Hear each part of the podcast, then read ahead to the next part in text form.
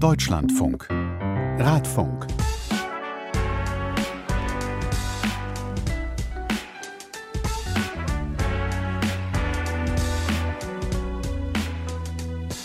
Herzlichen Glückwunsch, Klaas. Wozu? Naja, du hast jetzt ein Fahrrad. ja, und ich bin, ich bin sehr, sehr glücklich. Äh, ich hatte mir ein gebrauchtes Fahrrad zunächst besorgt für den Urlaub. Und dieses Fahrrad ist dann kaputt gegangen. Und ich bin in die, bin in die Werkstatt gegangen, habe gesagt, können Sie mir das reparieren? Da hat er gesagt, da hätten Sie früher kommen müssen. So wird das so 300 Euro kosten. Da habe ich gedacht, okay, die investiere ich jetzt nicht mehr und habe mir ein neues geholt. Ein schönes, schlankes Fahrrad, vorne ein Lastengepäckträger rangebaut. Wie man das so hat. Äh, wunderbar. Also ich kann das jedem nur empfehlen. Keine Taschen mehr und die man um sich rumbaumeln hat, sondern ich habe genug Platz für die ganzen Klamotten, die man so mit zwei Kindern hat. Und radle durch die Gegend und bin sehr glücklich. Sehr gut. Und herzlichen Glückwunsch weil ja. du Lehrer geworden bist. Ja, das erklärt ja vielleicht auch so ein bisschen, warum wir so lange Pause gemacht haben. Das lag an mir. Es gab ein bisschen Abschlussstress, würde ich es mal sagen. Aber Paulus, äh, du darfst mich jetzt Herr Rese nennen. Das mache ich. Herr Rese, wie lange dauert es noch? Ein bisschen noch. Aber auch an dich die Frage, was hat dich denn so radfahrmäßig die letzten Monate durch den Sommer gebracht? Du warst viel unterwegs, habe ich zumindest auf den sozialen Netzwerken gesehen. Genau, bei diesen Radfahr-Apps, ja. Äh, ich bin viel Rennrad gefahren tatsächlich und musste dann aber einmal kurz pausieren, weil ich äh, mir einen Hexenschuss zugezogen habe. Und das hat dann beim Fahrradfahren echt wahnsinnig wehgetan. Nicht beim Fahrradfahren, aber irgendwie so danach. Ähm, aber das geht jetzt auch wieder. Ich bin jetzt meine ersten Runden wieder gefahren und trotz Winter oder beziehungsweise Herbst äh, finde ich das total gut. Und ich habe so ein kleines Projekt vor. Äh, ich äh, baue mir mein erstes Fahrrad selbst zusammen. Klein, so kleines Projekt, also ein Kinderfahrrad. nee, schon so ein, äh, ein, Stahlrahmen in meiner Größe und da baue ich dann Teile dran mit Hilfe eines Menschen, der sich da sehr, sehr gut mit auskennt und äh, guck mal, ob ich das hinkriege, selber das zu basteln. Und wie stellst du dich bisher an? Naja, bisher habe ich Teile besorgt. Und die hast du aber auch bekommen. Also wir haben ja in der letzten Episode darüber gesprochen, dass es schwierig war, in den letzten Monaten überhaupt Fahrräder zu bekommen oder auch Ersatzteile oder halt Neubauteile. Ja, also ich habe mir zum Beispiel eine Felge ausgeguckt, die ich äh, haben wollte. Die gab es überhaupt nicht mehr. Und es gibt tatsächlich einige Teile nicht mehr. Aber ich bin ja total flexibel da und habe mir vor allen Dingen vorgenommen, äh, zu gucken, ob ich Sachen gebraucht kriege. Ähm, ne? Darum geht es auch so ein bisschen. Ich will da nicht wahnsinnig viel Geld investieren. Das soll jetzt kein teures Hobbyprojekt sein, sondern ein günstiges Hobbyprojekt. Einfach mal zu gucken, was man aus alten Teilen so bauen kann. Und darüber wirst du in den nächsten Episoden hoffentlich im Radfunk berichten. Ähm, wir haben ja in der letzten Episode so ein bisschen geguckt, was ist denn durch Corona in verschiedenen Ländern passiert und haben da in viele Länder geguckt, die jetzt nicht für das Fahrradfahren bekannt sind, sondern eher so Autostädte haben, wie in den USA gibt es ja viele, die mit ihren SUVs durch die Gegend äh, fahren. Und aber selbst da hat man gesehen, es tut sich was. Es gibt Pop-up-Bike-Lanes, die Leute wollen Rad fahren. Und in dieser Episode schauen wir jetzt mal in ein Land, was für das Gegenteil bekannt ist. Wir gucken in die Niederlande und wollen mal schauen, wie haben die das eigentlich gemacht, zu einer ja, Radfahrnation zu werden. Du warst dort. Erzähl doch mal unseren Hörerinnen und Hörern, wo du da warst und warum du da warst. Also ich bin nach Nijmegen gefahren, weil ich mir einfach mal anschauen wollte, wie läuft das eigentlich in den Niederlanden. Niederlande sind ja immer das Beispiel. Wenn wir hier über Infrastruktur geredet haben im Radfunk, kamen die immer wieder auf, ne? haben das immer wieder thematisiert. In den Niederlanden machen sie das so. Und ich wollte einfach mal die Erfahrung sammeln, wie das ist. Und äh, bin dann hingefahren, letztes Jahr, weil dieses Jahr ging es nicht, aber letztes Jahr war ich schon da und habe einfach mal da eine Familie getroffen, die ich über die sozialen Netzwerke gefunden habe, ähm, mit denen denen ich mal Rad fahren konnte. Und ich wollte auch wissen, wie ist das da, äh, wie können Kinder da Fahrrad fahren? Und so habe ich die Chance gekriegt mit der Familie Busche, die Deutsche sind, aber in Nijmegen leben. Radfahrstadt schon mehrmals gewesen in den Niederlanden. Was heißt das Radfahrstadt? Naja, also gibt ja immer wieder mal auch in Deutschland so die Preise für die beste Radfahrstadt. Und das gibt es in den Niederlanden natürlich auch. Da bewerben sich dann immer wieder die Städte. Und Nijmegen war das schon mehrere Male. Und dann auch Utrecht und so natürlich. Also eine Stadt, Stadt, die sozusagen auch eine Vorzeigestadt ist, habe ich da besucht. Und die Familie Busche da, Lena, Lotte, Dirk und seine Frau, ähm, leben da schon echt einige Jahre. Die Kinder sind da aufgewachsen. Und das Tolle ist, Dirk ist Verkehrsplaner. Also der kümmert sich tatsächlich um sowas wie Fahrradinfrastruktur, ist da absoluter Experte, arbeitet auch an der Hochschule in Breda. Also eigentlich der perfekte Typ, perfekte Familie. Das heißt, du bist dann mit dieser Familie einfach durch die Stadt gefahren und hast dir so zeigen lassen, wie die so leben, wie die mit dem Fahrrad im Alltag aktiv sind. Kann ich mir das so vorstellen? Genau. Ich habe zum Beispiel die Kinder zur Schule begleitet, beziehungsweise mit von der Schule abgeholt. Und Lotte zum Beispiel, die Große, ähm, vor einem Jahr war sie 14 Jahre alt, fährt jeden Morgen 10 Kilometer zu ihrer Schule. Ähm, 10? Äh, 10 Kilometer, ja, Jeden quer Tag? durch die Stadt. Und das geht total gut. Das war eine tolle Erfahrung, mit ihr da lang zu fahren. Ähm, aber auch die äh, kleine Schwester, die noch auf der Grundschule ist, fährt mit dem Fahrrad ganz selbstverständlich zur Schule, wie alle Kinder da eigentlich. Also, äh, kurzes Beispiel. Vor den Schulen sind so riesige Fahrradabstellanlagen. Da stehen dann auch extra Schilder. Hallo, liebe Eltern, hier dürft ihr nicht parken mit euren Rädern. Das ist nur für die Schülerinnen und Schüler, weil da wirklich 90 Prozent der Kinder mit dem Fahrrad zur Schule kommen und das auch meistens noch alleine. Jetzt hast du schon ein bisschen was erzählt, so wie es an einer einzelnen Schule aussieht. Wie kann ich mir denn die Stadt Nijmegen so vorstellen für alle, die da noch nicht waren? Also Nijmegen ist eine niederländische Großstadt, aber ist jetzt nicht äh, riesig. Es ist eine wachsende Stadt, 100.000 Menschen leben da, hat so einen alten Stadtkern. Und naja, drumherum ist so die Metropolregion. Arnheim ist nicht weit weg. Da gibt es auch einen Radschnellweg hin. War schon, wie ich gesagt habe, mehrmals Fahrradstadt der Niederlande. Theoretisch ähm, könnte man sich sogar hier von Köln, von da vorne, äh, ne, runtertreiben lassen. Weil die Stadt am Rhein liegt. Ja, an der Waal. Das ist äh, eine der Mündungsarme des Rheins, so ein ganz breiter Fluss eben auch.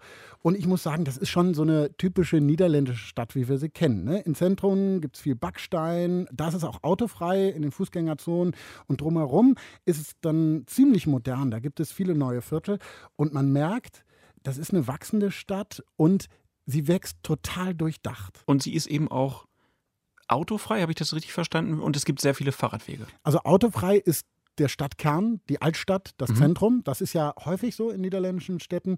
Da sind dann aber auch eben Fußgängerzonen und so. Und da kannst du dann auch mit dem Fahrrad langfahren, aber eben vorsichtig, weil ganz viele Fußgänger da sind.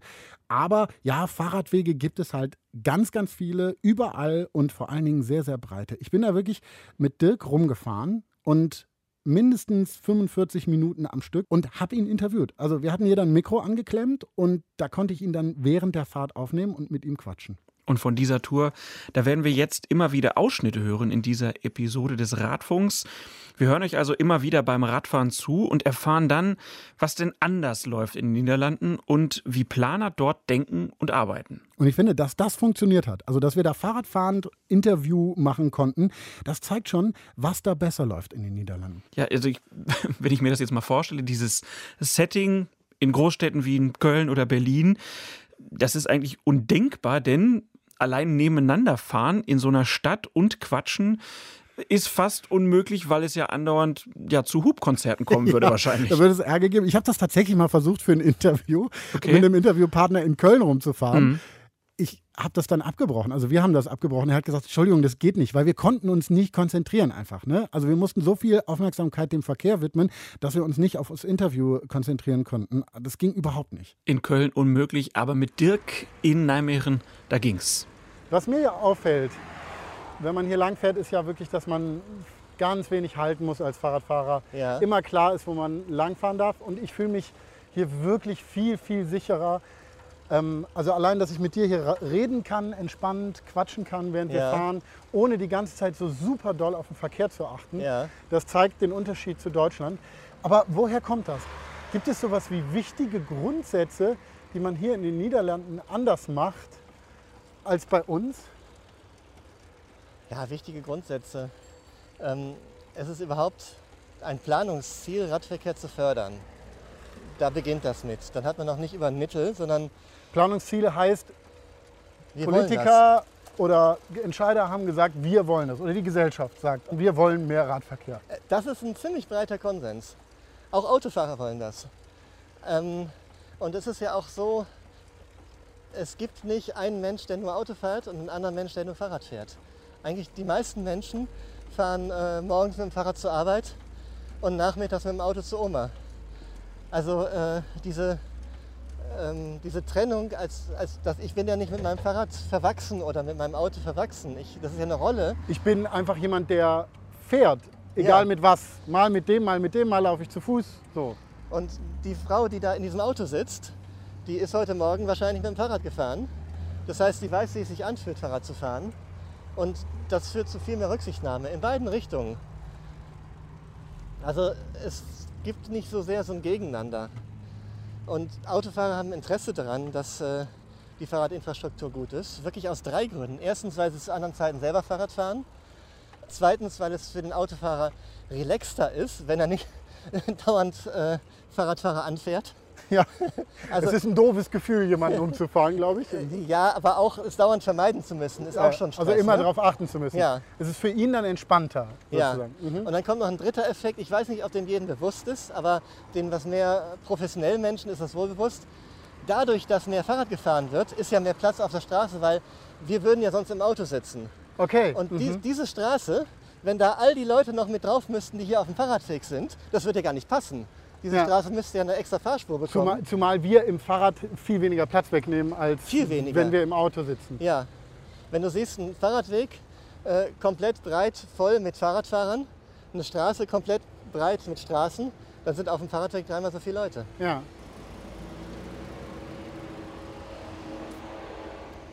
Also da beginnt es, das Planungsziel. Ne? Dieses Wir wollen das Fahrrad fördern. Und dann ist halt das Zweite, wie macht man das? Ja, das Fahrrad muss komfortabel, sicher, schnell, direkt, äh, diese ganzen äh, Dinge, wie man das dann runterbricht. Und es muss einfach Spaß machen. Genau. So, ja. Das fällt dann halt unter komfortabel und vielleicht Ja. ein Stück unter sicher. Ne? Ähm, wenn ich mit meiner Familie in die Stadt fahre, dann fahren wir nebeneinander und dann quatschen wir miteinander. Das ist äh, Familienzeit. Aber das heißt ja dann auch, dass sozusagen, um das zu erreichen, du sagst, komfortabler soll es sein Ja. ähm, und, und dass wir uns unterhalten oder so komfortabel, dass wir uns unterhalten können, Ja. heißt ja eben, das hat einen direkten Einfluss darauf, wie Radwege aussehen müssen. Oder? Ja, ja. Wie, wie, wie sieht der aus? Also sie müssen breit genug sein. Ja, sie müssen passen. Ne? Es hat ja ist keinen Sinn, um, um überall, wo 20 Radfahrer pro Tag fahren, 6 Meter breiten Asphalt hinzulegen. Ne? Also sie, sie müssen passen, das heißt, da wo richtig viel Verkehr ist, müssen sie auch richtig breit sein, aber nicht überall. Äh, in, Im Wohngebiet zum Beispiel, äh, da ist es völlig ausreichend, dass wir Tempo 30 machen, äh, genug Sichtlinien haben und einen Fahrradstreifen haben. Da, da brauchen wir keinen separaten dicken Fahrradweg. Aber diese, diese großen Abstände, die ich ablege in der Stadt, wenn ich wirklich von der, vom einen Stadtteil äh, acht Kilometer in einen anderen Stadtteil fahre, die will ich äh, ein bisschen direkt fahren können, sodass ich ein bisschen durchfahren kann. Und dann brauche ich halt diese, diese breite Struktur, wo ich auch weit gucken kann, sodass ich mich auch sicher fühle und nicht Angst habe, dass da hinter dieser Litfaßsäule gleich jemand nach vorne springt und ich deswegen schon ein bisschen langsamer fahre oder sowas. Ne? Diese Sichtlinien sind sehr wichtig. Ja. Gibt es denn eine, eine Richtlinie, wie breit ein Fahrradweg in den Niederlanden sein muss? Äh, die Richtlinien gibt es, aber sie werden auch nicht immer beachtet. Okay, also das ist das gleiche wie bei uns. Weil bei uns werden ja jeder, jede Menge neue Fahrradwege gerade auf Straßen gepinselt Ja, zum Beispiel. Äh, diese Radfahrstreifen sind ja total beliebt, weil es so billig ist. Man muss Ja. nur Farbe auf die Straße bringen. ja, Aber dann werden halt vor allen Dingen viel sehr schmale äh, Radwege gebaut und das ist, hilft ja sozusagen dann gar nicht auf Dauer. Ne? Also das, was Ja. du gerade gesagt hast, dann, dann habe ich vielleicht ein bisschen mehr Sicherheit, ein bisschen mehr Komfort, aber damit dann richtig viele Leute Radfahren wollen, Ja, ja. dann muss es ja wirklich noch mehr Engagement geben aus der Politik oder aus der Gesellschaft, städteplanerisch, was auch immer. Das, das muss ja, es noch muss, größer äh, werden. Es muss ein Gesamtkonzept sein. Die Infrastruktur muss stimmen, das, das Verhalten muss stimmen, die Kontrolle, dass niemand auf dem Radweg parkt, muss stimmen. Der Winterdienst muss stimmen, dass der Radweg wirklich als erstes freigeräumt wird und dann die Straße, damit die Leute nicht dann sagen, ach, es hat geschneit, ich nehme das Auto. Und, äh, also es ist, es ist wirklich ein, ein Gesamtpaket, was man auch nicht trennen kann. Ne? Und, und dann gibt es halt auch so, so diese Planungsparadigmen, die einfach ja nicht ausgesprochen sind. Aber was wir halt versuchen, wenn es irgendwie geht, den Radverkehr baulich zu trennen von der Straße. Mit der Ausnahme von Wohngebieten. In Wohngebieten ist es anders, da mischen wir den Verkehr auch bewusst, weil ähm, wir da auch die Begegnung wollen und weil wir da auch die Geschwindigkeit so, so klein machen, äh, dass es auch geht. Ne? Aber sobald es halt aus dem Wohngebiet raus ist, die Autos auch schneller werden, ist es eigentlich die einzige Option, den Radweg baulich zu trennen. Dann kann der Radfahrer nämlich da, wo er nicht an einem Konfliktpunkt ist, wirklich sicher fahren. das ist auch ein Stück relaxed. Ne? Ich, Ja. ich kann dich angucken beim Fahrradfahren, weil ich weiß, da vorne kommt nichts Gefährliches. Und dann sehe ich, okay, da kommt eine Straße. Ich habe hier Vorfahrt, das ist prima, das ist hier ein Schnellradweg. Der hat Okay. also Vorfahrt auf Das die Auto Autofahrer. hält jetzt an hier. Genau. Ähm, schau mal, was der für eine Bodenschwelle hat. Der ist gerade ein bisschen schnell angekommen. Ja. Hast du gesehen, wie der nach oben Der, gesprungen das ist? Auto ist da über so einen Hubbel gefahren und Ja. hat dadurch, ist dadurch nochmal gewarnt worden. Achtung, Es ist nicht möglich, hier schnell zu fahren. Fahrradweg. Und wenn, Mhm. als Autofahrer, ne? Und wenn jemand hier auf sein Navi guckt oder sowas und nicht gemerkt hat, dass er hier Vorfahrt beachten muss, dann kriegt er einen enormen Stoß. Mit dem Hubbel. Und Mhm. dann hat er den Reflex, ich trete auf die Bremse, ich weiß nicht, was hier ist, aber hier ist irgendwas. Und genau diesen Reflex, ich trete auf die Bremse, den wollen wir. Dieser Hubbel da gerade, ne? Ich finde, der ist so ein wahnsinnig gutes Beispiel für diese Philosophie, die da in den Niederlanden oder jetzt speziell in Nijmegen irgendwie dahinter steckt, hinter dieser Radfahrinfrastruktur. So ein 30er-Schild reicht halt nicht. Du musst es baulich unmöglich machen, zu schnell zu fahren. Weil ein, ein Schild an sich, da, da hält sich keiner dran. Also zum Beispiel, ich wohne in einer Spielstraße, da steht ganz vorne steht ein Spielstraßenschild, da fährt niemand Schrittgeschwindigkeit. Genau. Und, und das zieht sich aber in den Niederlanden durch. Ne? Statt da irgendwie Schilder aufzubauen, wird nachgedacht, wie kann man das umsetzen mit vielleicht auch psychologischen Tricks, die man dann vielleicht anwenden kann. Was heißt das? Es geht eigentlich immer wieder darum, dass Verkehrsteilnehmerinnen und Verkehrsteilnehmer aus dem Trott gerissen werden. Also durch so einen Hubbel zum Beispiel. Ja, oder ein anderes Beispiel, äh, wenn genug Platz da ist, dann werden rechts abbiegende Fahrzeuge, das gilt für Autos genauso wie für Fahrräder, so geführt, dass sie äh, ja so eine scharfe, äh, enge Kurve fahren müssen, bevor sie irgendwas Gefährliches kreuzen. Die Autofahrer zum Beispiel den Radweg. Also auch da musst du langsam fahren. Genau, und diese Rechtskurve, die führt dann dazu, dass du dich konzentrieren musst und es ändert sich dann gleichzeitig auch die Blickachse, ne? kann man sich gut vorstellen.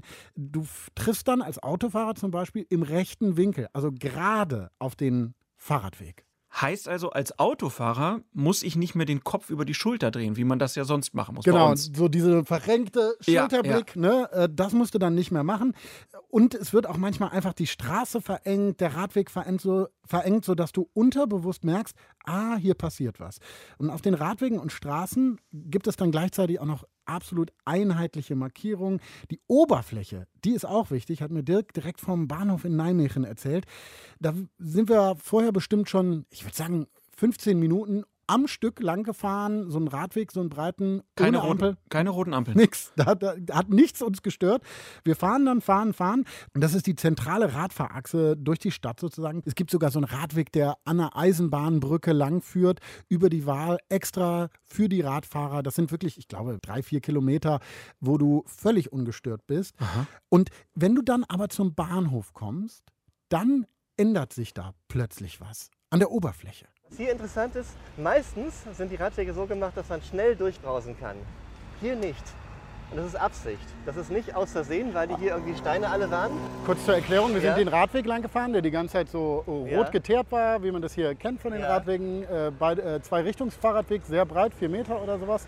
Und jetzt geht der auf so, ne, das sieht aus wie so, ja, so was gepflastertes, äh, wie so eine riesige Verkehrsschwelle. Also wie so, wie heißen die Dinger? Tramples hier, ne? Oder so. Bodenschwelle heißt. Bodenschwelle, Deutsch, genau. ne? Ja. Wie eine riesige Bodenschwelle, aber langgezogen über 30 Meter oder sowas. Was hier passiert, hier mischt sich der Radverkehr mit dem Fußverkehr. Hier ist die Hauptfußachse ja nicht morgens so früh, aber wenn so der Einkaufszeit beginnt, dann sind hier richtig große Fußgängermengen links und rechts. Und wenn die Radfahrer mit einer großen Geschwindigkeit anbrausen würden, dann würde es Konflikte zwischen Radfahrern und Fußgängern geben. Und statt dass man da mit großen Schildern und Verbot und äh, weiß ich was äh, hingeht, haben wir hier einfach äh, diesen, diesen schönen roten Asphalt aufhören lassen. Stattdessen so, so, so, so Betonziegeln auf dem Boden. Ein bisschen hoch, ein bisschen runter, ein bisschen unruhig. Man kann hier rüberfahren, wenn es frei ist. Aber es gibt dir das Gefühl, ganz unterbewusst, es passt jetzt einfach, wenn ich was langsamer werde.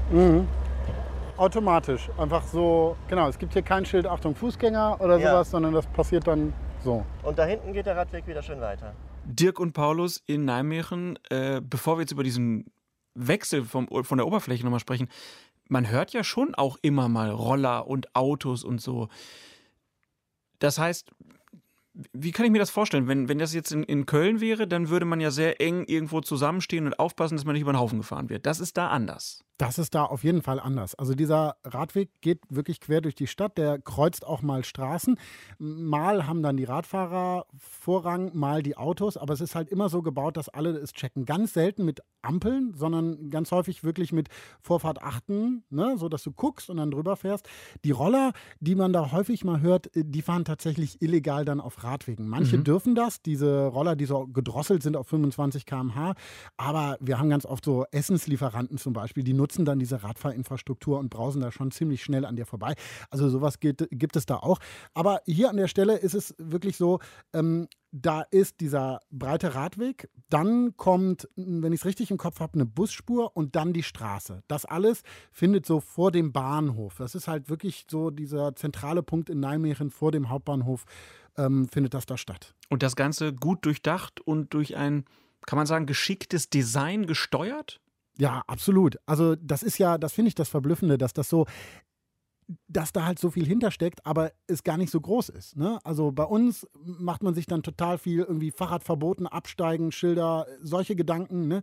Dabei ist das so was Kleines, was aber eine wahnsinnige Wirkung hat. Einfach das Pflaster ändern. Der rote Radweg hört auf, das Pflaster kommt da und so funktioniert das.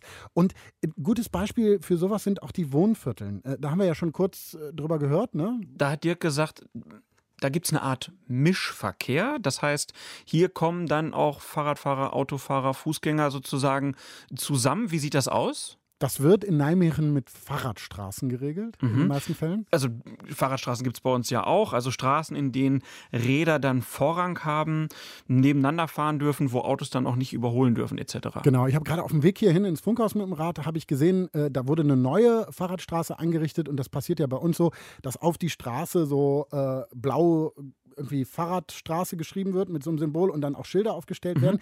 In Nijmegen ist das nochmal krasser markiert sozusagen. Da ist nämlich dann die ganze Straße rot geteert. Also das, was die Farbe für Fahrradwege ist, da ist dann halt auch auf der Straße zu sehen. Das heißt, Autofahrende wissen sofort, ja, ja, Fahrräder hier. Ähm, und es ist eben höchstens Tempo 30 da erlaubt. Fahrräder haben Vorrang. Das haben wir ja gerade schon gesagt, bei uns gibt es solche Fahrradstraßen ja auch. Die heißen so, aber da ändert sich dann theoretisch gar nicht so viel. Ja, genau. Da fahren sie einfach trotzdem weiter. Also da, da, die heißt dann Fahrradstraße. Das ist so auch bei der, wo ich gerade vorbeigefahren bin. Da hat sich jetzt überhaupt nichts geändert durch dieses äh, Schild oder das ja. Zeugs auf dem Boden da. Ähm, aber in den Niederlanden oder in Nijmegen ist das anders. Da liegt es eben wieder daran, dass das baulich so angelegt ist also sowieso Standard da in den Wohnvierteln.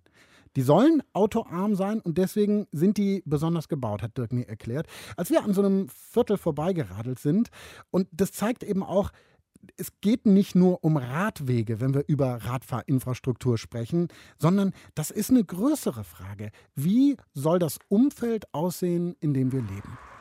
Das ist hier wieder so ein, äh, so ein sozusagen für Anwohner, äh, die dürfen hier mit dem Auto fahren. Genau, ja. Aber eigentlich ein Fahrrad, eine Fahrradstraße. Ja, und das ist halt nicht irgendwie ein Schild, anwohnerfrei oder sowas, das funktioniert eh nicht, da halten die Leute sich nicht dran. Das wird halt erzwungen dadurch, dass irgendwo dann halt so Pöller stehen und man nicht weiter kann. Man kann halt von beiden Seiten rein, aber nicht durch. Und das funktioniert am besten. Also das heißt, hier ist ja parallel zu uns eine, eine, große Straße. Bisher gab es noch keine Verbindung von der großen Straße auf diese Fahrradstraße, die dann das Viertel, was hier rechts von uns liegt, ja. verbindet. Fahrradverbindungen gibt es, wie hier ist jetzt so eine Einbindung, ja. wo dann Fahrradfahrer queren können. Aber Autos müssen eben einen weiteren Weg dann in Anspruch nehmen und deswegen wird es schwieriger für die. Das ist Absicht, weil dadurch hat man hier wirklich ganz wenig Autos. Hat man das sozusagen standardmäßig mit den Vierteln gemacht? Das ist ja da, wo ihr wohnt, auch so. Äh, sogar massiv so. Ne? Also da habe ja. ich kein fahrendes Auto über lange Zeit gesehen. Ja. Ähm, ist das so ein, so ein, so ein Klassiker in Nijmegen? Ähm, nicht nur in Nijmegen, das ist wirklich Planungsparadigma so der, eigentlich der letzten Jahrzehnte. Wir haben natürlich alte Stadtteile, alle Städte sind gewachsen. Ne? Und wir haben ja auch Stadtteile von vor 100 Jahren und die sind halt so, wie man vor 100 Jahren Städte plante, das war anders. Aber wenn man heute ein Neubaugebiet macht, dann macht man das Auto arm. Dann macht man das so, dass man zwar hinkommt mit dem Auto überall, aber nicht durchkommt, dass man keinen Durchgangsverkehr hat dass äh, man auch den normalen Weg zum, zum Laden, ne? zum Einkaufen oder so, dass er dann eben nicht äh, mit dem Auto abgelegt wird, weil mit dem Auto müsste man dann halt erst auf den Ring, dann eine halbe Ring fahren und dann wieder zurück zum Laden, sodass man halt direkt durchstechen kann mit dem Radweg, wo das Auto eben nicht durchkommt. Und wo du dann halt einen zweiten Effekt hast, die Radwege sind recht breit, müssen die auch für so viele Radfahrer, da passen auch Krankenwagen und Feuerwehr rauf. Das heißt, wenn es echt nötig ist, dann fährt die Feuerwehr und der Krankenwagen über den Radweg, weil das die kürzesten und direktesten Verbindungen sind. Und eben so breit, dass das auch funktioniert. Ja, Nun sind die Niederländer ja nicht nur eine Radnation, sondern weiterhin auch eine Autofahrernation. Ja. Also eigentlich haben die meisten ein Auto, ne? äh, Ja. würde ich sagen. Wenn dann ihre Viertel sozusagen so geplant werden, dass es kompliziert ist, da mit dem Auto hinzukommen, stört die das nicht? Also gibt es dann nicht, nicht auch Leute, die da sagen, nee, jetzt hört doch mal auf in mit dieser Bevorzugung Ja. von Radfahrern? es gibt solche Konflikte, da komme ich gleich drauf zurück. Aber in den Wohngebieten ist es so, dass die Menschen das toll finden. Weil die meisten Menschen haben Kinder und die freuen sich, dass die Kinder sicher auf der Straße spielen können. Das heißt, die meisten Menschen finden das überhaupt kein Problem, dass die letzten 200 Meter statt mit 50 nur noch mit 15 bis 20 fahren können. Weil sie dafür zurückbekommen, diese Lebensqualität, dass äh, der ja, Raum genutzt werden kann sozusagen. Genau. Also weil das ist ja interessant, das macht ja mehr als nur sicheres von A nach B kommen. ja, Das, das führt ja zu einer, sozusagen einer, einer anderen Lebensqualität, einer ganz, einem ganz anderen Leben im Viertel wahrscheinlich, oder? ja, das ist äh, Also Kommunikation, äh, alles Mögliche ist doch Man, dann. man, man sieht seine Nachbarn, man äh, kann draußen sicher äh, rumlaufen, die Kinder spielen miteinander. Es ist vor allem die Kinder, weil Erwachsene, die, die sprechen sich ab übers Telefon und fahren dann irgendwo hin. Aber die Kinder, die, die leben ja von diesen zufälligen Kontakten auf der Straße und die hast du dann viel mehr. Also das ist eigentlich nicht umstritten. Alle, alle Menschen finden, dass so ein Wohngebiet, was halt so autoarm geplant ist, ein sehr attraktives Wohngebiet ist. Da wollen Menschen wohnen. Was natürlich wohl Konflikte gibt, wenn man das nicht nur die ersten 300 Meter macht, sondern flächendeckend über die Stadt. Also wenn man 10 Kilometer weg muss, dann nicht irgendwo auch mal eine schnelle Straße bekommt. Und da gibt es wie in jedem Land verschiedene Meinungen. Da gibt es Menschen so wie ich, die sagen, auch die Stadt insgesamt ist attraktiver, wenn sie autoärmer ist. Und es gibt andere, die sagen, das ist aber blöd, warum kann ich hier nicht mehr mit meinem Auto rasen? Und äh, du hast recht, der Autoanteil ist ungefähr derselbe in Deutschland und den Niederlanden. Vor allem, wenn ich so Nordrhein-Westfalen und Niederlande mal vergleiche, es hat die gleiche Raumstruktur, die gleiche Größe ungefähr, dann ist der Autoanteil ziemlich exakt derselbe. Die Niederländer laufen weniger. Ich bin erstaunt, wie viele Kilometer Deutsche manchmal zu Fuß gehen. Wenn Niederländer 100, 500 Meter laufen muss, dann nimmt er sein Fahrrad aus Faulheit, Bequemlichkeit ähm, und vor allem ÖPNV. Wir haben einen ÖPNV-Anteil von um die 5 Prozent.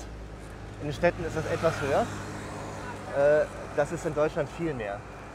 Das hätte ich jetzt nicht gedacht. Also, dass dieser ÖPNV-Anteil so viel geringer ist, da habe ich mir ehrlich gesagt nicht so viele Gedanken drüber gemacht. Hätte aber auch vermutet, dass die Niederländer einfach da auch fortschrittlicher sind, das mehr nutzen. Aber das ist zwar ein Fahrradland, aber es gibt trotzdem ziemlich viele Autos. Mhm, Also ganz autofrei leben, das gibt es wahrscheinlich in den richtig großen Städten, Amsterdam und so. Aber sonst gibt es das eher selten. Die Bushes machen das, aber sind wirklich eine richtige Ausnahme. Aber das ist ja das Wichtige. In der Stadt fährst du dann halt Fahrrad in den Niederlanden, weil es praktischer ist, weil es schneller ist. Aber die Niederlande, die hatten dann ja eben auch viel mehr Zeit, eine Grundlage zu legen. Haben das ja auch mal besprochen in Radfunk Episode 8. Die Niederlande haben schließlich mit ihrer Fahrradwende schon in den 1970er Jahren begonnen. Genau, das ist richtig und das muss man immer bedenken, gar keine Frage. Die haben sozusagen einiges an Jahren Vorsprung. Aber das Tolle ist, dass sie ja Konzepte entwickelt haben, die jetzt woanders kopiert werden können. Muss ja nicht alles eins zu eins übernommen werden, ne? geht wahrscheinlich auch nicht immer, aber es lässt sich wahnsinnig viel lernen. Und äh, die Niederlande selber oder die Niederländerinnen und Niederländer sind noch nicht zufrieden. Also die wollen wirklich auch weiter daran arbeiten, noch fahrradfreundlicher werden. Wobei, das hat mir Dirk jetzt die Tage nochmal geschrieben, sie scheinbar auch in vielen Punkten, in vielen Städten eine Sättigung erreicht haben. Was heißt das? Was für eine Sättigung? Heißt das, der Radfahranteil, der steigt nicht mehr? Genau. Und das ist eine schlechte Nachricht, vor allen Dingen für die größeren Städte, für Utrecht, für Amsterdam, weil da reicht es ab einem gewissen Punkt dann einfach nicht mehr aus, den Radverkehr attraktiver zu machen. Irgendwann muss man dann auch noch drüber nachdenken, wenn man wirklich den Radfahranteil noch weiter nach vorne bringen will, dass man sozusagen auf der anderen Seite den Autoverkehr aktiv zurückdrängen muss. Und da wird gerade an Konzepten gearbeitet, hat Dirk gesagt, wie man das macht. Und das ist sicher nicht einfach, weil das natürlich dann auch immer Ärger geben kann. Ja, aber in den Niederlanden tun sie trotzdem, zumindest in Nijmegen, noch wahnsinnig viel dafür, dass Menschen dabei bleiben, Rad zu fahren. Also das ist auch immer so ein wichtiger Punkt, äh, der vergessen wird. Wenn man dann mal was erreicht hat, kann man sich darauf nicht ausruhen. Ähm, denn es gibt immer wieder Gefahren, sozusagen, der Radfahranteil könnte ja auch wieder abnehmen. Baustellen sind da ein Beispiel. Und das hat mich da wirklich bei meinem Besuch am meisten verblüfft. Baustellen, warum? Weil bei Baustellen die Radfahrenden mitbedacht werden. Wie? Also eine Baustelle heißt ein Radweg, der hört nicht einfach auf, weil ein Baustellenzaun quer darüber steht wie in Deutschland? Genau, also das ist es. Die, die nehmen in Nijmegen richtig Geld in die Hand, damit die Räder weiter rollen können. Dirk hat mir eine große Baustelle an der Wahlbrücke gezeigt. Das äh, ist eine Baustelle da gewesen, weil da, das finde ich auch wunderschön, äh, ein breiter und angemessener Fahrradweg gebaut werden soll. Die Brücke muss saniert werden und dann will man den Radweg auch breiter machen. Mhm. Und ich war wirklich beeindruckt, was die aufgefahren haben, damit eben da die Fahrräder weiter rollen können auf dieser wichtigen Brücke über die Wahl in Nijmegen. Dirk hat mir erklärt, warum das so essentiell ist. Als Planer habe ich ja immer so, so die Situation, da ist Baustelle. Es ist ja nur für ein paar Wochen. Dann machen wir einfach mal ein Schild, Fahrradfahrer absteigen und ja, schieben oder sowas. Genau. Ne? Oder ist ja nur für ein paar Wochen. Und wir haben eigentlich ganz dringend äh, als, als Grundsatz, das tun wir nicht. Und wenn es nur für einen Tag ist. Und warum nicht? Äh, das ist wieder Psychologie. In diesen paar Wochen würde der Fahrradfahrer das Auto ausprobieren. Er würde einfach ein paar Wochen Auto fahren und der steigt nicht wieder zurück aufs Fahrrad. Der gewöhnt sich daran, der merkt, oh, Autofahren ist eigentlich auch nicht so schlecht. Und der, ein gewisser Prozentsatz, nicht jeder ist gleich, ne? aber wir haben es ja hier über, über, über Zehntausende Menschen, ne? weil das ist mhm. ja wirklich die Hauptachse. Wenn davon äh, 10% nicht mehr zurückkommen zum Radverkehr, dann haben wir echt was verloren. Hier steht Overstecken, also ich muss auf ja. die andere Seite und dann sehe ich da hinten schon wieder das nächste Schild, was mir sagt, wo ich langfahren muss. Mach das doch mal, Paulus. Probier doch mal, ohne meine Hilfe zu finden, wie man jetzt über die Brücke kommt. Okay. Weil ja. das, ist, das ist der Test, ob es gut gemacht ist, diese Baustelle zu umfahren. Also, wie gesagt, hier das Schild Overstacken, das verstehe sogar ich, ein langer Pfeil auf die andere Seite und ein Verbotsschild, sodass mir klar ist, den Radweg kann ich nicht nutzen. Ähm, und dann fahre ich jetzt darüber und da vorne sehe ich schon das nächste Schild, was mir anzeigt, dass es da nach Lent geht. Ja. Was ja unsere Richtung ist, wenn ich es richtig verstanden habe. Ah, und jetzt sehe ich auch, dass da schon ein paar Schülerinnen hier in Hollandrädern langfahren. Oh, jetzt die erste Mal die Situation, dass ich so das Rush-Hour-Gefühl habe, weil hier Schule aus ist. in, Deutschland, in Deutschland wird man sowas Critical Mass nennen. Ne? Ja, das ist schon eine Critical Mass. Aber wir haben das jeden Tag hier. das ist wirklich Wahnsinn. Also hier biegen wir rechts ab. Oh wow, und jetzt ist hier eine Baustelle und in der Mitte der Brücke sieht es so aus, haben jetzt die Radfahrer eine eigene Spur gekriegt. Und die Autos müssen sich, ja, die sind auf eine beschränkt da. Ne? Genau, das ist halt eigentlich die Autospur. Die Autospur in, in die eine Richtung. Da haben sie so Betonabsperrungen äh, drauf gemacht, sodass es auch sicher ist, dass kein Autofahrer hier mal rüberfährt. Also so wie auf der Autobahn ist es halt so eine Seitenbegrenzung oder so. Mhm. Bei Autobahnbaustellen. Ne? Ja. Und der Autoverkehr hat halt jetzt nur noch eine Fahrspur statt zwei. Ja, und wir haben einen angenehm breiten Einrichtungsradweg, wo jetzt hier gerade fünf Schülerinnen und Schüler nebeneinander fahren und quatschen und ja. Tempo fahren können. Oh, da vorne kommt eine Ampelanlage und eine Schrankenanlage. Ja, es ist halt Baustelle. Ne? Das heißt, die Baufahrzeuge müssen ja auch irgendwie da drauf. Das tun die aber nicht kontinuierlich. Da kommen die vielleicht zwei oder dreimal am Tag lang. Und dann geht die Schranke runter. Dann müssen sie eben für diese zwei, dreimal am Tag eben warten, die Radfahrer. Ah, dann kriege ich rot als Radfahrer. Genau, und, und dann kann der Bagger oder was auch immer da durch. Aber die. Und hier ist auch eine ein richtig rote Farbe. Jetzt müssen wir sozusagen an dieser Baustellenausfahrt vorbei, noch ein bisschen rüber auf die linke Seite. Der Radweg wird schlanker, aber auch das war alles mit roter Farbe ganz ordentlich markiert. Die rote Farbe ist vor allem auch gedacht für die Baufahrzeuge. Weil dieser Baggerfahrer ist ja mit den ganz anderen Sachen beschäftigt in seinem Kopf. Der muss ja auch darauf hingewiesen werden, dass er hier einen Radweg kreuzt. Und das auch ist ja gewöhnt hier, auch, auch, auch, wenn der Radweg rot hat. Ähm, wie gesagt, es gibt Menschen, die, die das nicht akzeptieren und die trotzdem fahren. Und dann will man natürlich keinen Unfall machen. Ne? Und das heißt dann, äh, ja klar, kann der Baggerfahrer sehen, okay, da kreuze ich jetzt den Radweg. Irre, oder? Ja, absolut. Ich musste jetzt beim Zuhören, habe ich gerade drüber nachgedacht. Wir haben bei uns im Ort jetzt das erste Mal, wo ich das es ist mir vorher nicht aufgefallen, aber das erste Mal, dass ich erlebt habe, es gab eine Baustelle, da wurde dann der Verkehr auf eine Spur umgeleitet und damit die Fahrradfahrer da nicht auch noch reinkamen, wurde dann extra auch mal asphaltiert über äh, eine nebenliegende Wiese ein Radweg weiter angelegt. Und jetzt verstehe ich auch erstmal, wie wichtig das ist, weil sonst ist eine Baustelle ja oft so, dass man als Fahrradfahrer überlegt, muss ich jetzt irgendwie auf den Radweg oder muss ich mich irgendwie in den Autoverkehr irgendwie einschlängeln? Es ist unübersichtlich, äh, Autos, die Straße wird ja auch meistens enger, Bauzäune stehen da, also Baustellen sind ja auch eine große Gefahrenquelle. Aber das Beispiel bei dir zeigt ja, dass man wirklich dazu lernen kann. Ne? Das ist genau. selten bei uns. Äh, da ist es wirklich Standard. Auch wirklich die kleinen Baustellen, da wird dann im Zweifel nochmal provisorisch asphaltiert, wie du das gerade auch aus deinem Ort beschrieben hast, damit das funktioniert und damit man weiter getrennt vom Autoverkehr fahren kann. Weil das ja die Grundlage ist. Wir wollen, dass möglichst viele Menschen Radfahren. Deswegen muss Radfahren immer komfortabel sein. Und das haben wir ja jetzt schon auf wirklich vielen verschiedenen Ebenen gehört, wie dieses Motto sozusagen sich durchzieht durch die Politik da. Nicht nur Radwege, Ampelschaltung zum Beispiel. Ich äh, habe es ja vorhin beschrieben. Ich bin mit Dirks Tochter Lotte zur Schule gefahren morgens. Zehn Kilometer fährt die jeden Tag durch Was die ich Stadt. immer noch nicht glauben kann. also ich bin früher, da hatte ich 13 Kilometer und habe mal gedacht, oh, es ist schon eine Strecke. Und wenn ich jetzt überlege, ein Kind, zehn Kilometer auf deutschen Straßen mit dem Rad, als Elternteil würde ich mir überlegen, ob ich das überhaupt dem Kind gefahrenfrei zutrauen kann. Aber das geht da halt. Und wir sind wirklich viele, viele Kilometer gefahren. Also ich würde sagen, eine halbe Stunde gefahren. Und wir mussten nicht einmal an der Ampel anhalten. Und das geht wirklich quer durch die Stadt. Ne? Ja.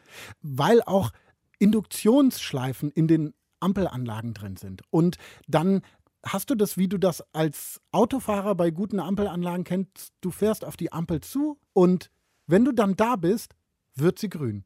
Und du wirst nicht aufgehalten und kannst wirklich diese 15, 20 km/h schön weiterfahren die ganze Zeit. Ne? Und tatsächlich haben dann ganz oft Fahrradfahrer Vorrang. Die Ampel wird für die Autofahrenden rot und du kannst durchfahren. Manchmal habe ich das schon gehört, gibt es Städte, die sogar bei schlechtem Wetter sind die Ampelschaltung für Radfahrer noch länger grün, ähm, damit sie halt nicht irgendwo im Regen rumstehen müssen. Ja, sowas, ne? Und, und du hast auch immer alles irgendwie wahnsinnig gut ausgeschildert. Du musst dich nie darauf konzentrieren, wo muss ich jetzt langfahren, wie du das bei uns ständig hast. Äh, Moment, wo geht jetzt der Radweg auf die Straße, an der Straße?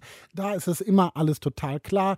Dann gibt es natürlich auch noch so Sachen wie die Radschnellwege, die sie gebaut haben, äh, Leihfahrradsysteme und nicht zuletzt sowas wie Stellplätze. Also das heißt, in Nijmegen gibt es auch diese Radfahrparkhäuser. Ich kenne, also ich glaube, die größte steht da in Utrecht. Die haben da genau. ein riesen Parkhaus nur für, Ra äh, für Fahrräder direkt an dem Bahnhof gebaut, was mittlerweile wohl aus allen Nähten platzt und man jetzt überlegt, wie man es noch erweitern kann, damit man halt auch die Räder sicher abstellen kann, wenn man irgendwo hinfährt und sie stehen halt nicht irgendwo im Stadtbild rum. Äh, jeder versucht sein Fahrrad halt irgendwo am Zaun, am Baum, was auch immer anzuschließen und dann nerven sie wieder die Fußgänger. Genau, sowas gibt es in Nijmegen auch. Nicht ganz in der Dimension, aber ja, es gibt es. Jetzt sind wir hier in dieser Abstellanlage, die überdacht ist. Ein richtig, richtiger Raum.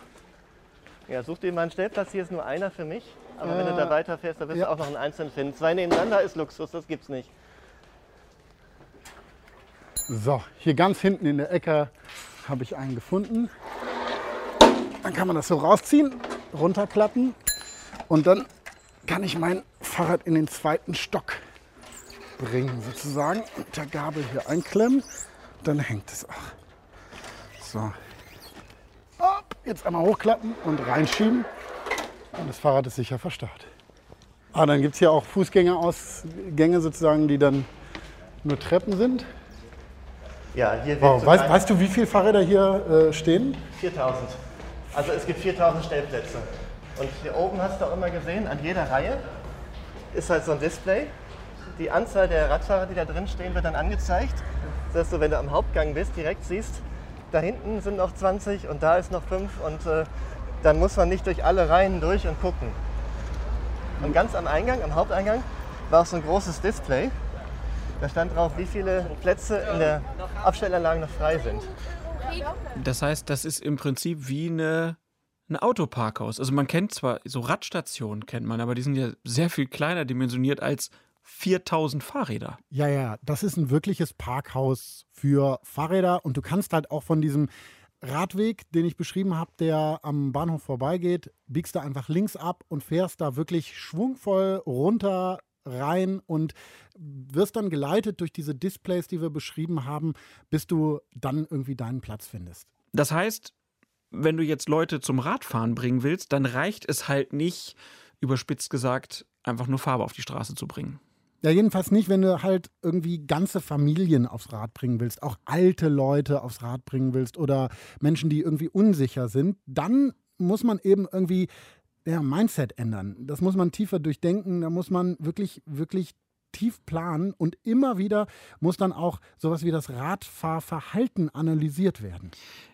Ich erinnere mich, ich habe mal in meiner Jugend äh, Fahrräder gezählt. Also da habe ich äh, oh, mal, ähm, ja, war ein guter äh, Schuljob. Ne? Wir saßen dann irgendwo, ähm, es war aber, ging mehr um Autos an der Autobahn, aber wir haben auch Fahrräder gezählt. Mittlerweile geht das ja auch mit so Zählstationen in vielen Städten. Da gibt es Kontakte im Boden, über die du fährst. Ja, genau. Sowas gibt es natürlich auch in Nijmegen.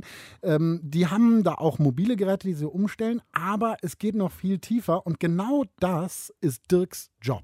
Meine Spezialitäten sind äh, Datenanalysen, äh, Verkehrssimulation. Ich versuche Verkehrsverhalten zu verstehen von Menschen. Nicht nur mein eigenes Verhalten, sondern mich auch aus den Daten, die ich sehe, zu schauen, wie verhalten andere Menschen sich und wo könnte es dran liegen, sodass ich simulieren kann, wenn wir hier irgendeinen Eingriff machen, was würde dann passieren? Also wie würden Leute darauf reagieren? Und das ist ja wichtig, wenn man so Sorry. Ne, wir haben Vorfahrt. Ja, ja, aber ich habe äh, hab nicht sehr deutlich mich bewegt, glaube ich. Oh ja, die dachte, Sie du hatte- lässt sie- vorbei. Ja, Ja, ja. ja das weil ist vielleicht der deutsche Reflex. Da kommt ein Auto, da bremst man. Ne? Und dann dachte sie, der Fahrradfahrer bremst, der will ja gar nicht hier vorbei. Genau das. Also ich mache halt Verkehrsdatenanalyse für Verkehrssimulationen.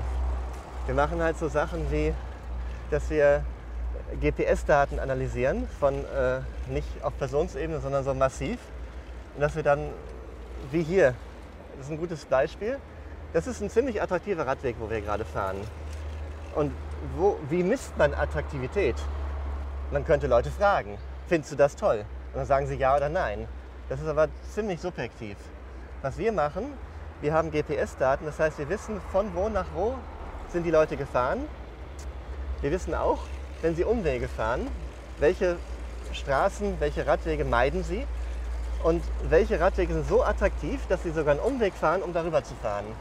Und das, wenn ich das über ganz viele Radfahrer hin äh, beschaue, gibt mir das ein Maß für die Attraktivität von einem Radweg. Und dann bedeutet das, dass wir die äh, wenig attraktiven Radwege uns auch anschauen und dann überlegen, ja, was ist hier eigentlich so wenig attraktiv? Und dann kommt natürlich das Zweite, ne, dass wir Leute fragen, hey, äh, was ist hier eigentlich?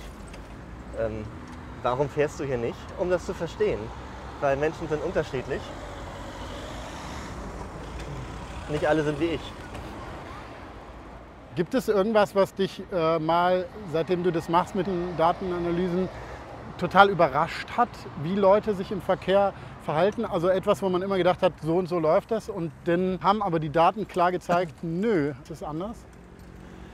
Ja, was lustig ist zum Beispiel, wir haben diesen Radschnellweg von Arnhem nach Nijmegen analysiert und dann haben wir geschaut, alle Leute, die von Arnhem nach Nijmegen fahren, also die irgendwo über diese beiden Flüsse fahren, den Rhein bei Arnhem und die Waal bei Nijmegen, da müssen die rüber, das sind ja nur zwei, drei Brücken. Wo fahren die eigentlich lang? Und dann denkst du, ja, so ein toller Radschnellweg, die fahren bestimmt über den Radschnellweg, 100 Prozent. Überhaupt nicht. 50 Prozent in den Radschnellweg, also etwas mehr als die Hälfte wohl. Ähm, dann so ein Drittel fährt über die Dörfer.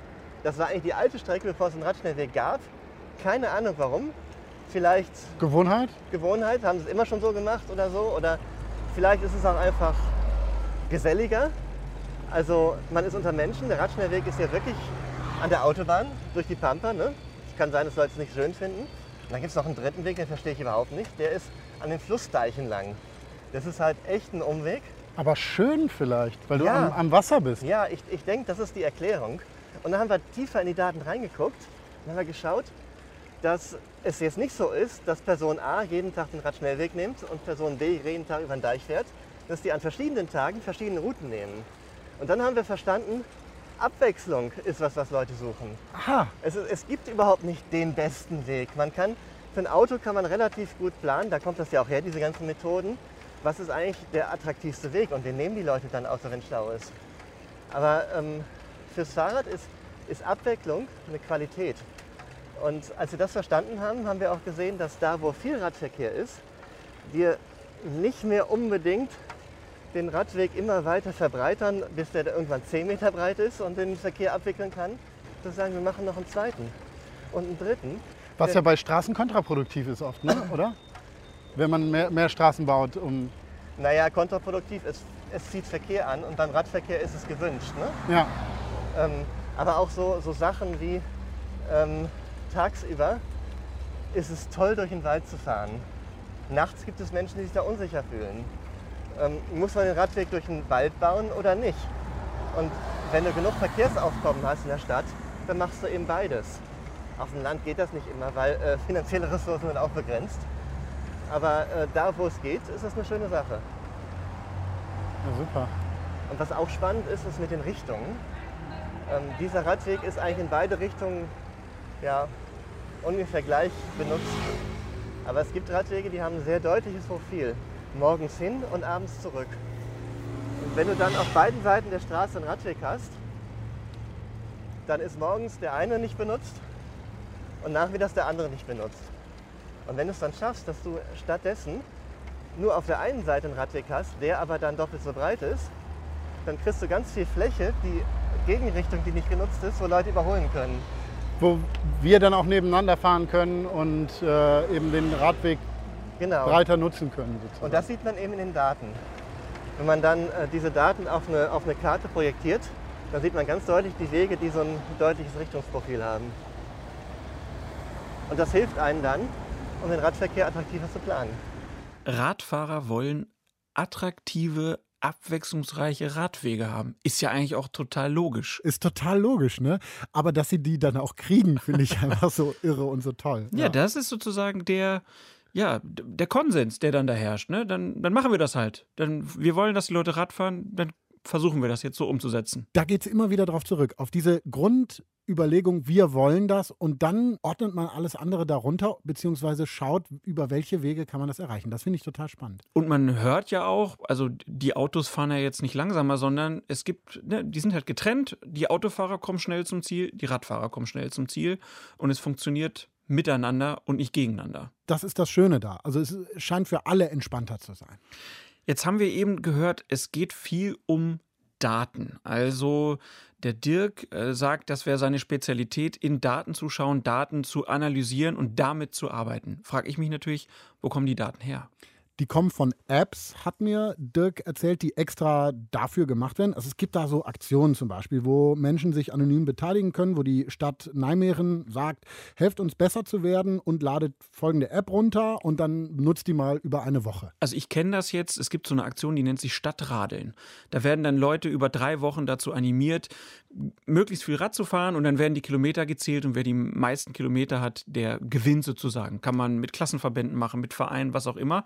Aber bei diesen Apps geht es dann sozusagen darum, auch wirklich zu gucken, wo fahren die Leute lang und nicht nur zu gucken, wie viel fahren die. Genau. Also da ist das dann wirklich der Zweck, wobei die auch eben andere Apps nehmen, weiß ich nicht, ob sie jetzt so eine Stadtradler-Aktion haben, aber auch Routenplanungs-Apps oder sowas, wo dann die Nutzer einwilligen können, dass ihre Daten, die sie da generieren, wissenschaftlich genutzt werden können. Und dann kann Dirk oder können Dirk und seine Kolleginnen und Kollegen die nutzen.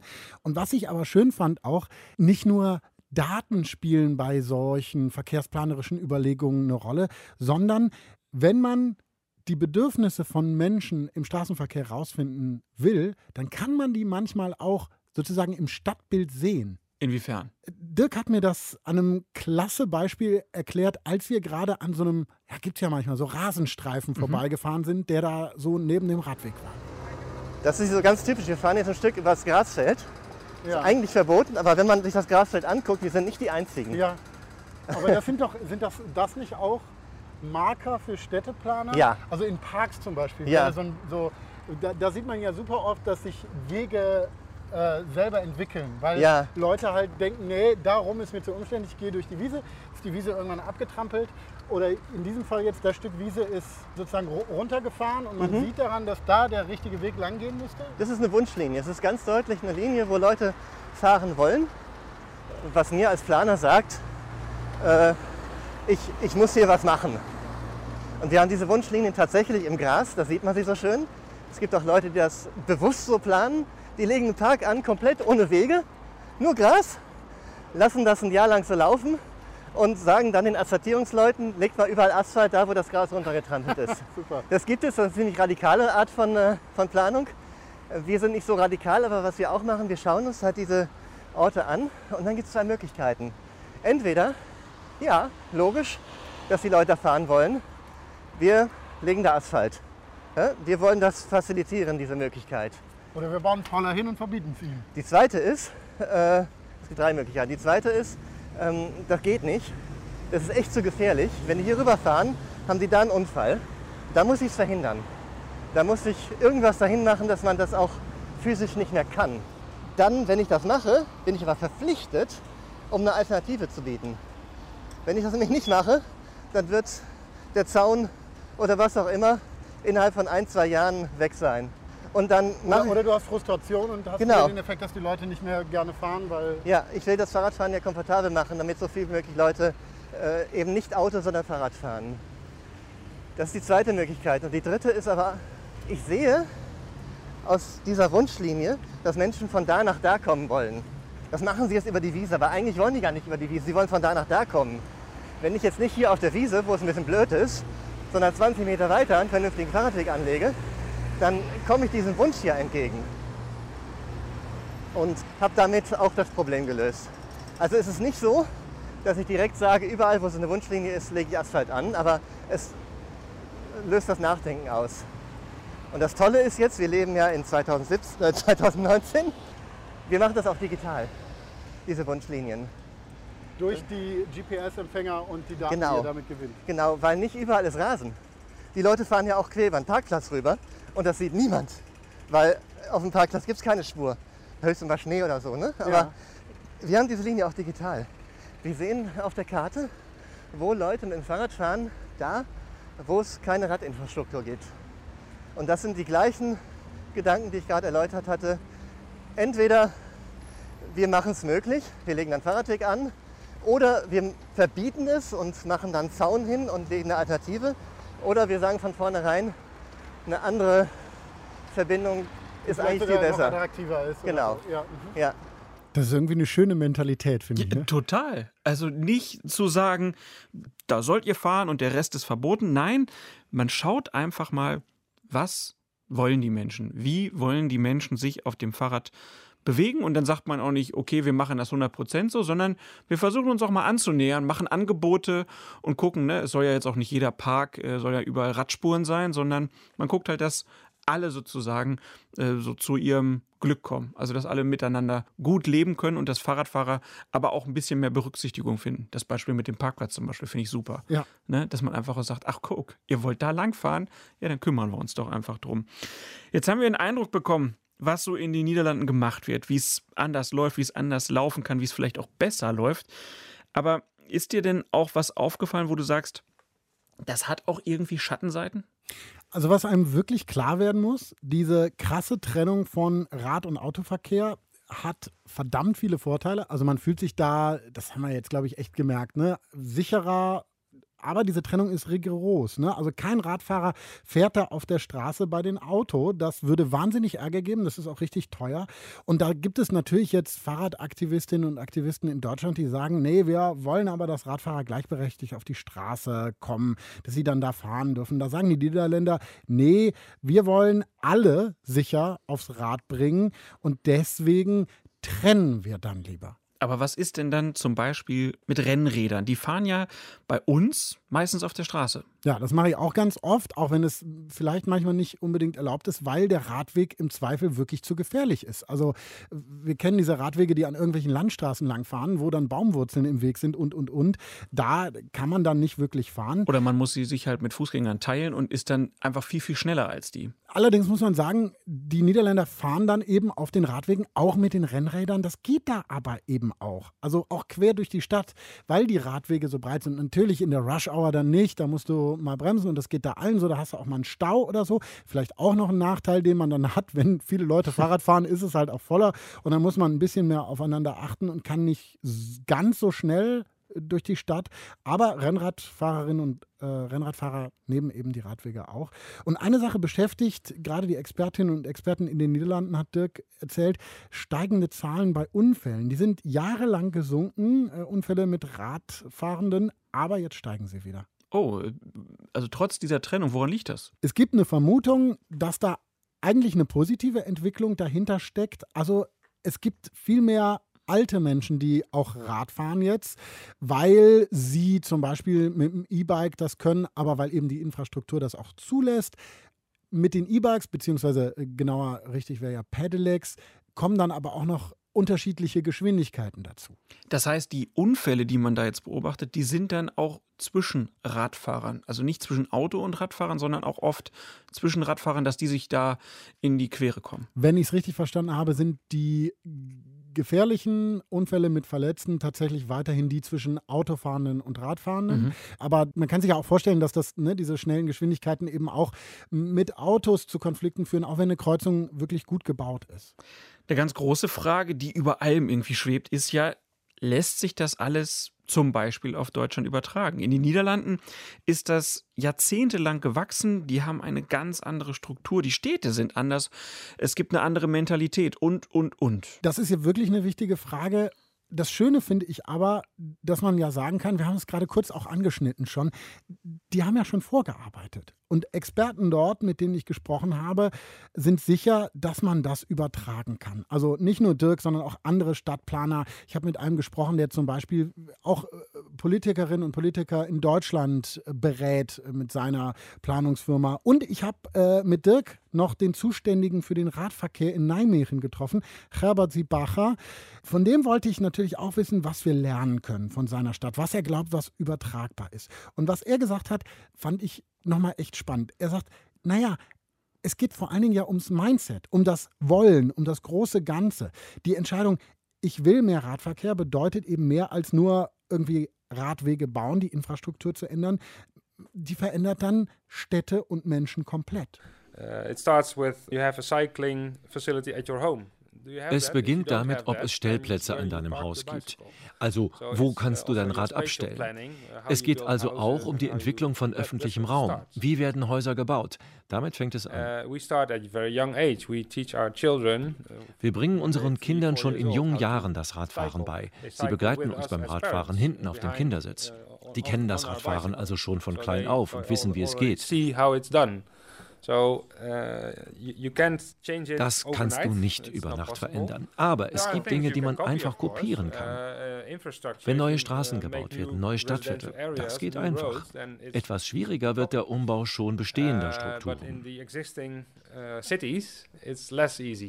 Und der Umbau bringt dann eben auch eine Veränderung der Städte mit sich. Wenn die Innenstädte kaum oder nicht mehr so gut mit dem Auto zu erreichen sind, dann wird es, naja, kann man sich ja vorstellen, bestimmte Geschäfte nicht mehr geben. Also du meinst jetzt Geschäfte, die vielleicht große Produkte haben, Möbelgeschäfte, Waschmaschinenverkäufer. Klar kannst du sowas vielleicht auch mit dem Lastenrad transportieren, aber äh, die werden dann irgendwie schon Einbußen haben, die werden dann aus der Innenstadt verschwinden. Auf der anderen Seite könnten die ja dann auch einfach sozusagen Präsenzflächen nur haben, brauchen vielleicht weniger Platz und die Sachen werden dann einfach geliefert. Genau. Gibt's doch heute auch ganz viel. Und andere profitieren halt davon, andere Geschäfte. Ne? Gastronomie total zum Beispiel. In Nijmegen hat mir Chaber gesagt, gibt es mehrere große Supermärkte, ganz ohne Autostellplätze oder Ladezonen oder sowas, eben die Gastronomie und, und, und profitiert davon. Und dann sagt Chaber, muss man eben auch irgendwann, naja, an die Autos ran. It's, it's not just changing infrastructure, it's also making choices for uh, your parking es geht auch darum, Entscheidungen zu treffen, was das Parken angeht.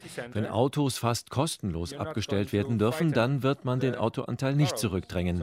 Man muss es also für Autos unattraktiver machen und attraktiver für den Radverkehr.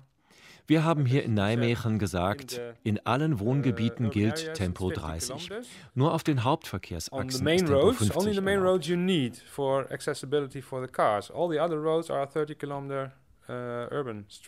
Das heißt, ganz ohne Einschränkungen für die Autofahrenden können wir natürlich den Anteil von Fuß- und Radverkehr nicht irgendwie enorm in die Höhe schrauben. Das geht dann nicht gibt also irgendwie vielleicht auch so eine Art natürliche Grenze, wenn man sich nicht dann doch nochmal für bestimmte, ja auch schmerzliche Einschnitte bei anderen Verkehrsteilnehmern entscheidet. Aber wir haben ja gehört, es profitieren dann im Ende alle. Genau. Davon, ne? Und alle finden es irgendwie dann doch gut.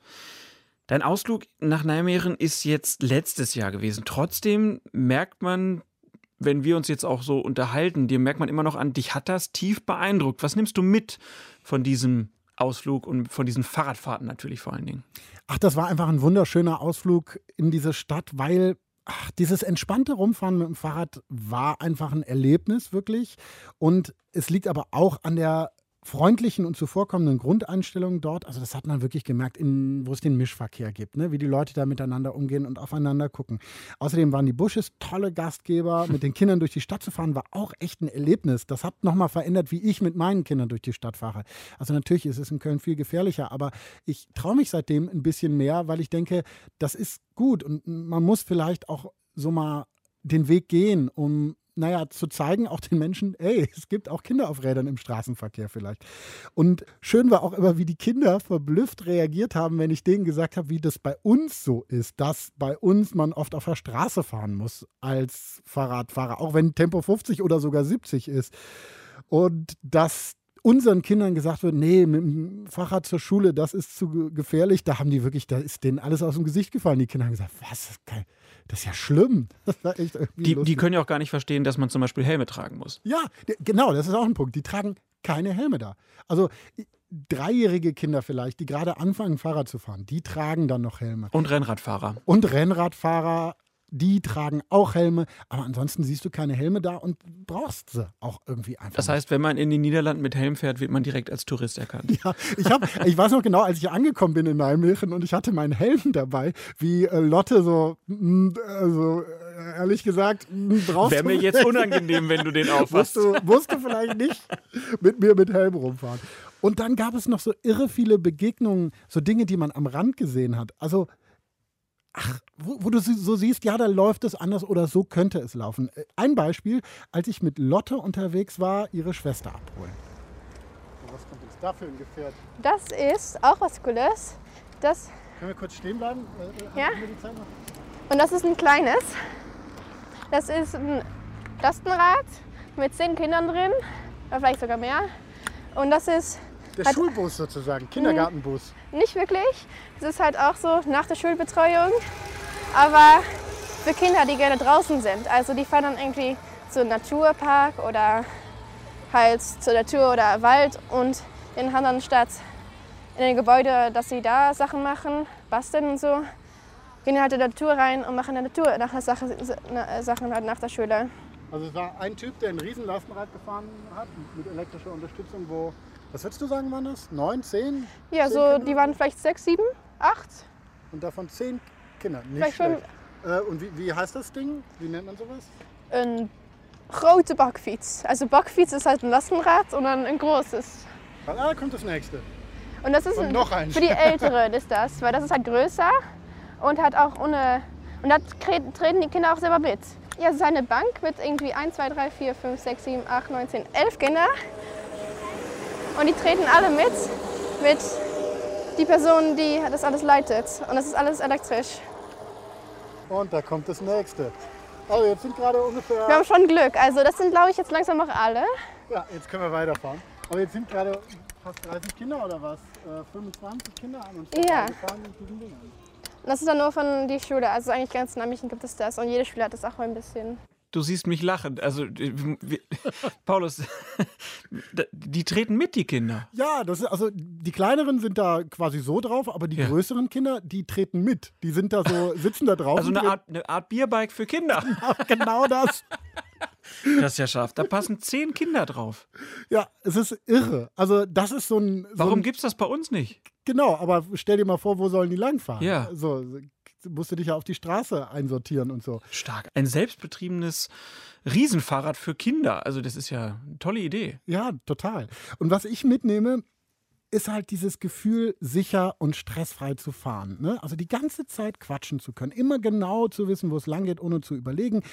Ganz abgesehen von, naja, bestimmt berechtigten Fragen, die man diskutieren kann, ob das niederländische Kreuzungsmodell das bessere ist oder nicht, ob die Radwege versetzt von der Straße gebaut werden sollten oder an der Straße mit Trennung, ob das überhaupt bezahlbar und durchsetzbar ist bei uns. Da gibt es wahnsinnig Details und da gibt es bestimmt auch, was nicht funktionieren würde. Die Kritik haben wir jetzt gar nicht so richtig besprochen. Da könnte man wirklich noch in die Details gehen und Nijmegen ist ja auch nur eine Stadt von vielen in den Niederlanden, wo es vielleicht auch besonders gut läuft. Was mir aber nur wichtig war, dieses Gefühl zu vermitteln, dieses andere Mindset, was da in Politik, auch in der Gesellschaft abgeht. Also, und was für mich bleibt, ist dieses Radfahren macht Laune. Das macht einfach extrem gute Laune. Und ich denke, ob jetzt nach einem niederländischen Modell oder auf einem anderen Weg. Ich will mit meinen Kindern einen Ausflug machen können, mit dem Fahrrad quer durch Köln, ohne danach total fertig zu sein, weil ich mich fühle wie so eine Gänsemama, die ihre Jungen durch den Fuchswald bringen muss oder sowas.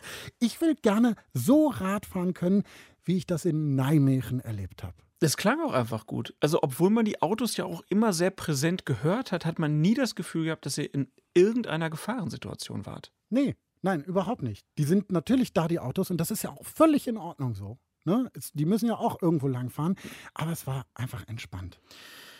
Nijmegen, da, ich würde sagen, also wenn dieser Corona-Mist mal vorbei ist, dann machen wir mal äh, zusammen einen Ausflug. Am besten mit den Kindern. genau. Ich fand vor allen Dingen so die erste Tour, ne, den ersten Ton, den wir da, den du da mitgebracht hattest, den fand ich unglaublich. Also, dass man einfach sagt, wir haben ein Planungsparadigma, wir sagen, Auto- und Fahrradverkehr außerhalb von Wohngebieten, das trennen wir baulich. Im Wohnviertel machen wir das aber anders, weil wir wollen auch, dass die Leute aufeinander aufpassen, dass die äh, in Kontakt kommen und wir, wir wollen das Fahrrad fördern. Und all das führt zu einer psychologischen Entlastung. Also Fahrradfahren auch als Familienzeit zu begreifen, zu sagen, selbst wenn wir zehn Kilometer haben, wir fahren nebeneinander her, wir können quatschen und das ganz entspannt und wir bauen dafür einfach passende Fahrradwege, direkte Verbindungen mit großen Sichtlinien, dass ich nicht hinter jeder Ecke Angst haben muss. Pass auf da vorne, äh, den Kindern hinterherrufen muss, sondern die können einfach fahren. Das heißt, ein Gesamtpaket zu schaffen mit einer gewissen Attraktivität, mit einer gewissen Abwechslung, was wirklich dafür sorgt, dass Fahrradfahren Spaß macht und dass man auch nicht den Gedanken hat, ich fahre lieber mit dem Auto, sondern nee, Radfahren. Ich fahre einfach mit dem Rad. Genau, und dieses Spaß machen ist halt dieser wahnsinnig große Punkt, der bei uns ganz selten nur besprochen wird. Also wir reden ja oft darüber, es muss irgendwie sicher sein und es muss schnell sein oder ja. so. Aber der Spaß, dass der so wichtig ist und dass das auch zu den Planungsparadigmen gehört, da finde ich total interessant. Dass man überhaupt einfach auch sagt, wir wollen nicht das eine gegen das andere erstmal ausspielen. Also wir wollen nicht die Konfrontation, ne, wie wir auch bei uns, wir haben ja äh, eine Episode gemacht, Autofahrer versus Radfahrer. Das Problem gibt es da einfach auch gar nicht, weil man sich gesagt hat, wir akzeptieren, dass es unterschiedliche Ziele gibt, unterschiedliche ähm, vielleicht auch ähm, Bedingungen gibt, wie man sich bewegen muss. Und die wollen wir versuchen zu erfüllen. Und dass dann die Leute aber auch erkennen, okay, es bringt einfach auch Vorteile, ähm, dass wir den Radfahrern auch Platz in unserer Stadt geben. Dass wir halt nicht immer sagen, nee, ich brauche jetzt hier mal eine zweite Spur und ich brauche das, sondern wie er ja auch so schön gesagt hat, einmal, stell dir mal vor, wir würden jetzt auch noch alle im Auto sitzen. Mhm. Ne, dann wäre es ja total voll hier. So sind viele auf dem Rad, die für kürzere Strecken das Auto dann nicht brauchen und dass das einfach möglich ist. Ja, genau das. Gut zusammengefasst, Herr Rese. Und dann ist natürlich die Frage, warum kriegen wir das in Deutschland nicht hin, Paulus? Ja, das ist die große Frage. Oder vielleicht kriegen wir es ja auch gerade hin. Das denke ich manchmal dann schon, wenn ich sehe, wie sich die Stadt hier in Köln jedenfalls, jetzt dann doch verändert. Ich habe die Fahrradstraße angesprochen. Da passiert ja auch was. Das muss man einfach auch mal sagen. Seitdem wir das hier machen mit dem Radfunk, hat sich einiges getan. Ich glaube, das Mindset bei einigen hat sich auch einfach erweitert. Da ist ja auch sowas wie diese Lastenradförderung, die es ja jetzt gab in vielen Städten. Da gab es ja auch Bundesmittel für und so weiter. Die verändert ja auch die Menschen. Wenn du dann so ein Lastenrad hast und damit rumfährst, merkst du halt, oh wow, das macht Spaß. Und dann merkst du aber auch, oh, da habe ich wenig Platz. Und dann wird die Forderung größer, tut da mal was. Und der Druck auf die Politik auch ein bisschen größer. Und wenn irgendwo vor der Kita dann 18 Lastenräder rumstehen, dann merkt auch die Stadt, okay, vielleicht müssen wir hier ein paar Autoparkplätze wegnehmen.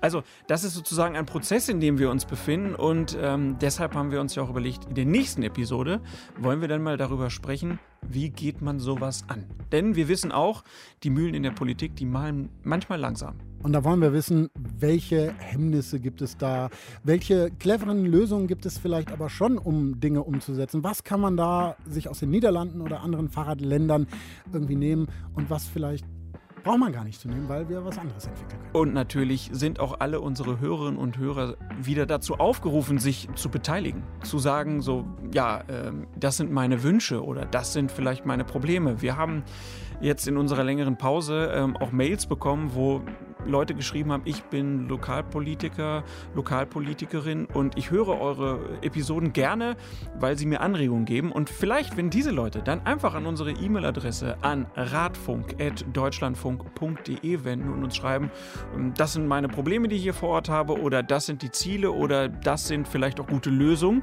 dann freuen wir uns über eure Post. Das tun wir auf jeden Fall. Radfunk.deutschlandfunk.de. Und damit würde ich sagen, schließen wir diese zwölfte Episode, bedanken uns ganz herzlich äh, fürs Zuhören und versprechen, die nächste Pause, die wird sehr viel kürzer sein. Ja, das wird sie. Paulus, viel Spaß beim Radbauen. Ne? Danke und äh, hier dir viel Spaß beim Radfahren und allem weiter. Und so. Geht jetzt direkt los. Mach's gut. Tschüss. Tschüss.